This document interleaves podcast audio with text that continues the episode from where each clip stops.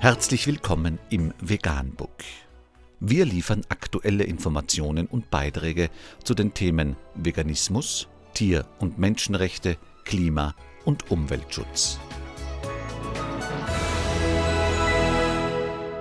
Dr. Med Ernst Walter Henrich am 12. Oktober 2018 zum Thema Der Konsum von Tierprodukten ist keine reine Privatsache mehr. Unter www.neues-deutschland.de ist nachfolgender Artikel erschienen. Zuerst das Fressen, dann die Moral. Der gestiegene Konsum von Tierprodukten bestimmt die tierschutzpolitische Marschrichtung der EU, meint Stefan Eck.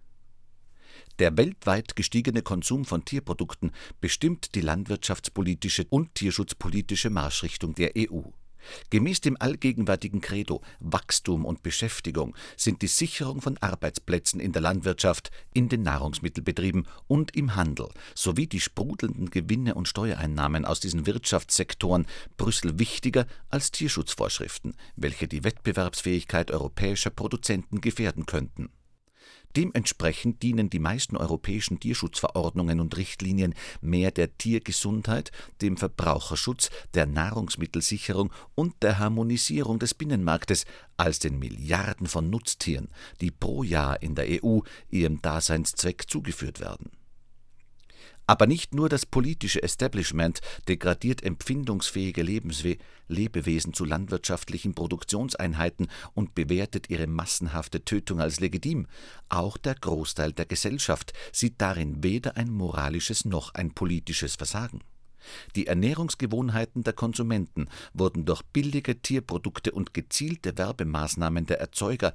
verändert, ganz im Sinne der Landwirtschaft, der Lebensmittelkonzerne und der Politik, die mit Agrarsubventionen diese Fehlentwicklung noch befeuerte. Was das Dasein der Nutztiere besonders grausam macht, ist nicht nur die Art und Weise, wie sie sterben, sondern vor allem, wie sie leben. Sie werden in winzigen Käfigen eingesperrt, Hörner und Schwänze verstümmelt, Mütter vom Nachwuchs getrennt, Krankheiten dadurch in Kauf genommen und ein Ausleben ihrer angeborenen Bedürfnisse gezielt verhindert. All dies ist im wahrsten Sinne des Wortes Tierquälerei. Dass immer mehr Menschen dies als Skandal empfinden, ist die Folge einer an sich höchst erfreulichen Wende der moralischen, rechtlichen und ethischen Bewertung des Tieres. Wir haben zunehmend gelernt, die Mensch-Tier-Verhältnisse nicht mehr primär aus den Interessen des Menschen, sondern aus der mutmaßlichen Perspektive des Tieres zu bewerten. Allerdings hat diese Entwicklung kaum Einfluss auf die Praktiken der industriellen Landwirtschaft gebracht. Verschiedene Umfragen und Studien belegen, dass es den Konsumenten durchaus wichtig ist, wie das Tier gelebt hat, dessen Fleisch sie essen. Doch in den Institutionen der EU, im Bundestag und auch in der Agrarwissenschaft ist man von diesem gesellschaftlichen Wandel unbeeindruckt. Unzureichender Tierschutz in der Landwirtschaft ist heute die Folge ökonomischen Drucks durch die Weltmarktorientierung des europäischen Agrarsektors.